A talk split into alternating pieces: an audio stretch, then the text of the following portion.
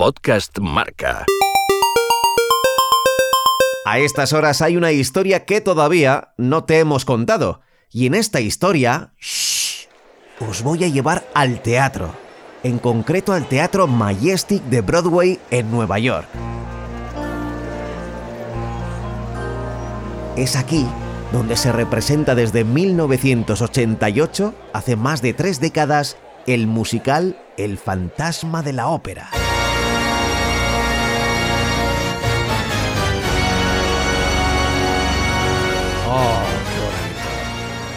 Pero ya que estamos en el teatro, vamos a viajar un poco más atrás en el tiempo, en concreto al 19 de abril de 1945. Estamos en la noche de estreno de un musical en el que hay depositadas muchas expectativas. Se llama Carrusel. El letrista es Oscar Hammerstein II y la música y el libreto los firma Richard Rogers. Y digo que hay expectativas porque esta es su segunda producción juntos. La primera se llamó Oklahoma y fue un exitazo.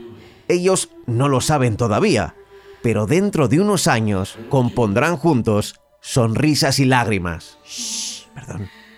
Ahora mismo están en el segundo acto de la historia. A ver, te lo voy a resumir, pero ya te avanzo que es un poco culebrón, ¿vale? Jiggy? Maybe. Resulta que Billy trabaja en una atracción de caballitos de la feria, un carrusel, y se enamora de una visitante que se llama Yuli.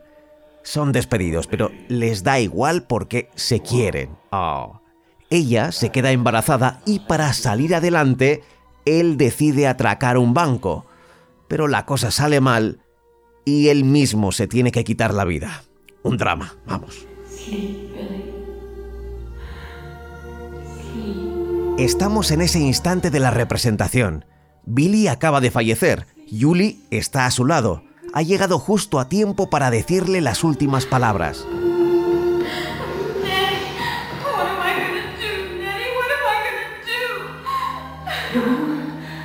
También aparece Nettie, que es la prima de Yuli.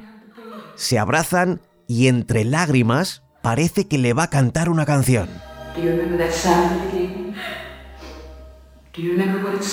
Atentos.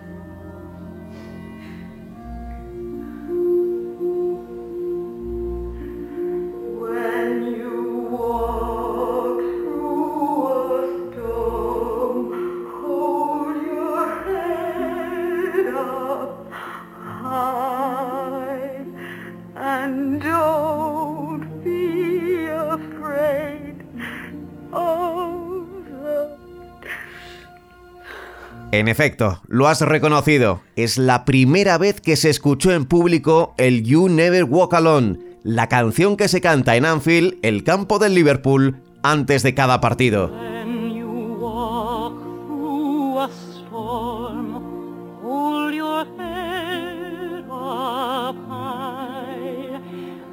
Don't be afraid of the.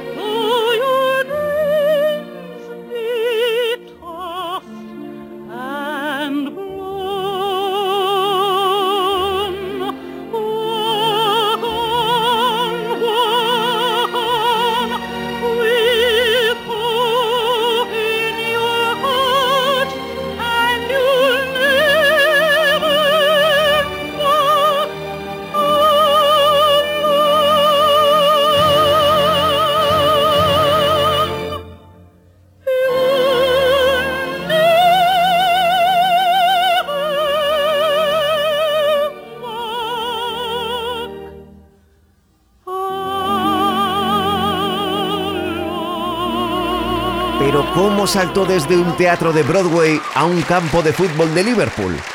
Muy fácil. El musical fue un éxito. Cinco años más tarde, en 1950, se estrenó en el West End de Londres y se convirtió en una canción conocida, aunque todavía no era popular. Hasta que apareció Gary Marsen en el verano de 1963 con su grupo Gary and the Peacemakers que decidieron hacer una versión del tema.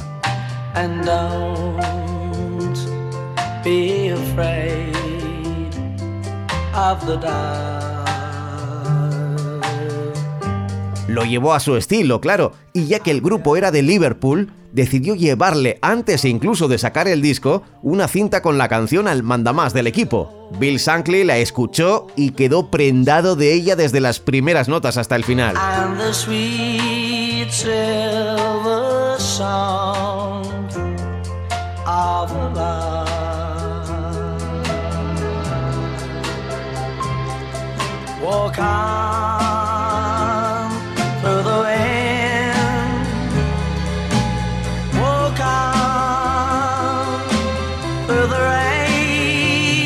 Equipo en aquel verano del 63 estaba todavía de pretemporada y había varios periodistas acompañándolos. Vieron allí una buena historia mm, y al día siguiente titularon en los periódicos que el equipo ya tenía canción.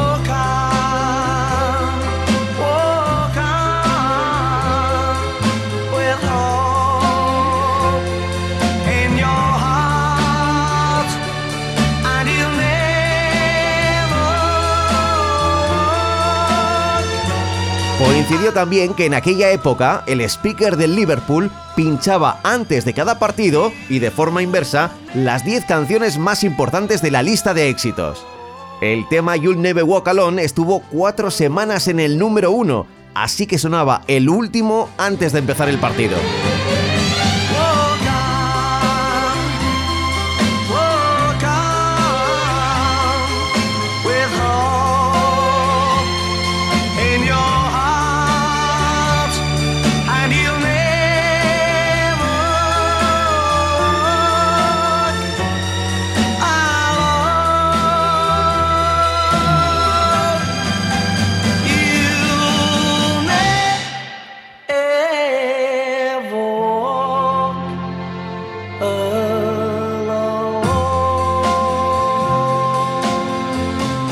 Lo publicado por la prensa y que el grupo era de Liverpool, los aficionados la siguieron cantando una vez que había desaparecido del top 10 y nunca más se dejó de cantar.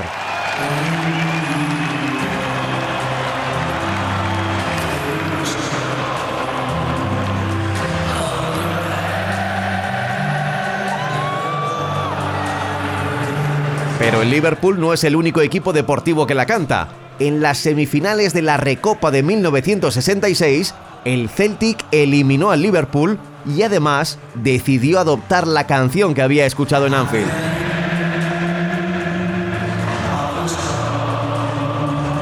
En los Países Bajos, las aficiones del Twente, del Feyenoord y del Cambuur también la cantan.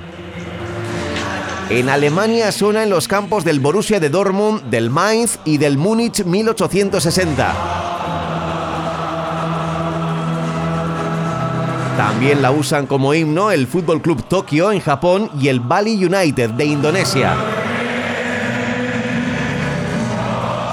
Y en España también suena en un campo, en el Anso Carro del Lugo, también llamado el Anfield Carro.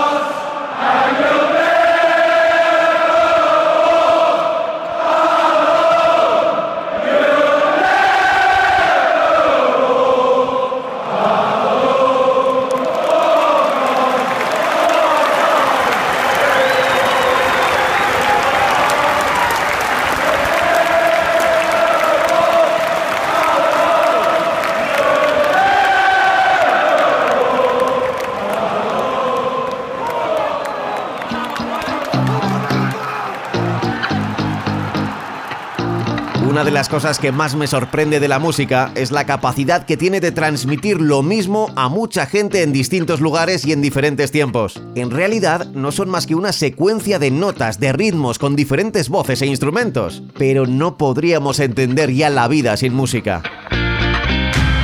Vuelvo a aquella noche de abril de 1945 en el Teatro Majestic de Broadway los espectadores escucharon por primera vez una canción que se iba a propagar por todo el planeta gracias al fútbol.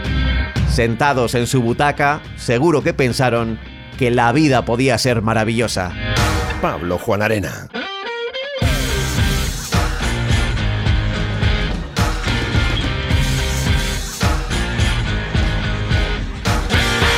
Podcast Marca.